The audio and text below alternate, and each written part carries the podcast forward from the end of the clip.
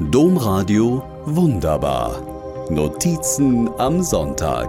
Podcast. Wenn jemand jeden Moment sterben kann, darf man ihn dann noch zu einer einstündigen Sendung einladen? Eine Geschichte von Leben und Tod und eine Ostergeschichte. Im Mittelpunkt dieser Geschichte steht Philipp Mickenbecker. Er ist jung, 24 Jahre jung. Zusammen mit seinem Zwillingsbruder Johannes ist er ein echter YouTube-Star. Sie nennen sich The Real Life Guys, also etwa die Jungs mit dem echten Leben. In diesem echten Leben kommen viele Badewannen vor. Die Jungs fliegen mit einer Badewanne zum Bäcker, bauen eine Badewanne in ein Baumhaus ein und aus vielen Badewannen wird eine Rutsche vom Dach bis in den Gartenpool. Und was auch immer die Real-Life-Guys tun, Millionen junge Menschen schauen zu. In diesem Teil der Geschichte geht es definitiv um das Leben. In dem anderen Teil von Philipps Geschichte geht es um den Tod. Philipp muss nicht nur selbst so früh dem eigenen Tod ins Auge sehen, sondern er hat auch den tödlichen Unfall seiner jüngeren Schwester mit angesehen.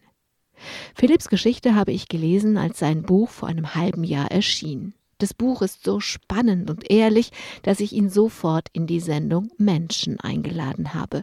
Und Philipp sagte zu. Aber dann haben wir uns immer verpasst, keinen gemeinsamen Termin für eine Sendung gefunden.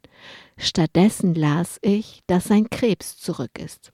Dieses Mal unheilbar. Dieses Mal könnte jeden Moment sein Leben vorbei sein, denn rund um den Tumor in seiner Brust hat sich Wasser gebildet und bedroht Herz und Lunge. Unterdessen haben die Kollegen und Kolleginnen gefühlt in allen Medien Philipp auch entdeckt. Ich verfolge seine Auftritte, eine große NDR-Reportage, Talkshows, Zeitschriften, Online-Medien, alle wollen Philipps Geschichte hören. Jetzt denke ich, auch gut. Seine Geschichte ist erzählt. Warum sollte ich ihn noch einmal befragen? Aber dann lässt Philipps Geschichte mich nicht los. Er ist so alt wie einer meiner Söhne. Ich denke oft, wie es wäre, wenn ich bald am Grab meines Kindes stehen müsste. Im Oktober haben die Ärzte Philipp nur noch ein paar Wochen eingeräumt. Er lebt aber immer noch.